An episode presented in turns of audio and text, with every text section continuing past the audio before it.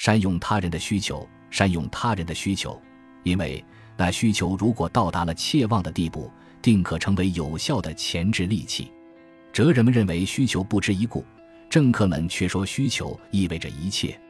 政客们了解的更为透彻。有些人为了达到自己的目的，而将别人的切望当成阶梯，他们抓住机会，利用其所愿难遂的困境，使其望之更切。他们主意的是人家求取之情急，而非其达成的满足。而人家随着求而不得的急切情绪的增长，其欲望就会变得愈加炽烈。为了实现自己的意图，诀窍就在于保持人家对自己的依赖。